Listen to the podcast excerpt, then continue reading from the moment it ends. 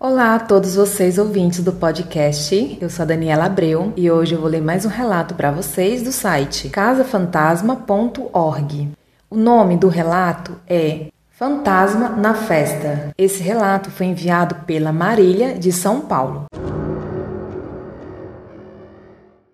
A minha história aconteceu no final do ano passado e foi algo que me deixou meio abalada. Eu tinha ido a uma festa de um amigo meu. Estava tudo normal. A festa estava boa, mas eu comecei a sentir um pouco de calor. Então fui até a varanda da casa. Lá fora, depois de um tempo, um cara veio falar comigo. Ele não falou nenhuma baboseira e eu achei até bonitinho. Então resolvi dar uma chance para ele. Começamos a conversar numa boa. Ele tinha um papo legal e ficamos lá conversando por um bom tempo. Descobrimos que tínhamos os gostos bem parecidos para música, comida, roupa, lazer. Daí comecei a ficar bem interessada nele, que parecia ser aquele homem bem diferente de todos os embustes que encontramos por aí. Mas ele não revelou muita coisa sobre ele. Então sugeri que dessemos uma voltinha pelo terreno da casa, pois eu queria encontrar um lugar mais calmo para dar uns beijinhos nele. Mas é claro que eu não falei isso para ele diretamente, só deixei isso bem entendido. Assim que começamos a andar, vi que a piscina estava vazia,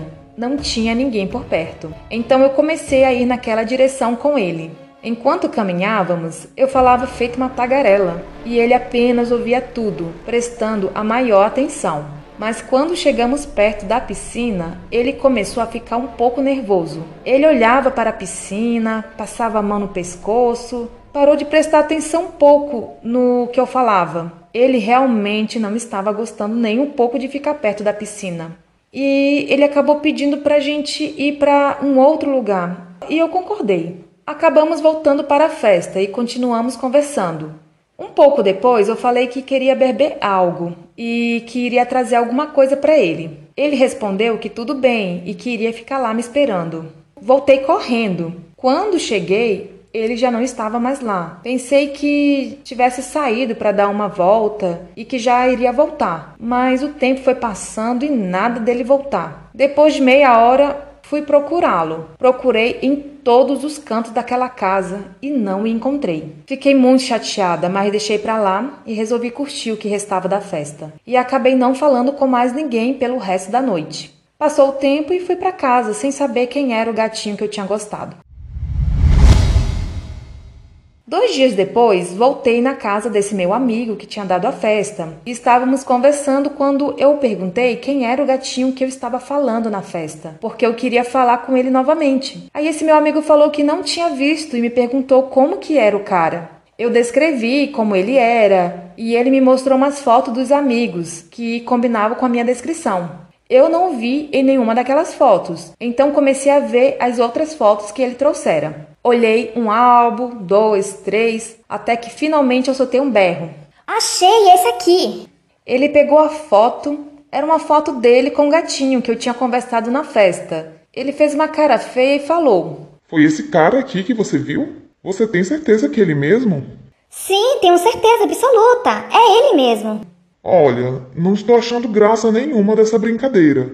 Brincadeira? Que brincadeira? Esse aqui é o meu primo. Faz dois anos que ele morreu afogado na piscina aqui em casa.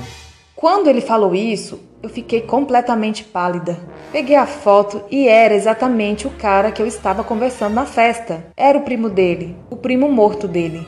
Fiquei tão chateada, tão triste por dentro. Não sei bem porquê, mas eu fiquei bem triste. Daí entendi o porquê dele ter ficado tão nervoso perto da piscina. Eu não sei por que aquilo aconteceu justamente comigo. Ou melhor, eu não consigo entender exatamente o que aconteceu. Mas eu nunca mais o vi. Mas vou lembrar dele para sempre. Se você gostou desse episódio, compartilhe em suas redes sociais.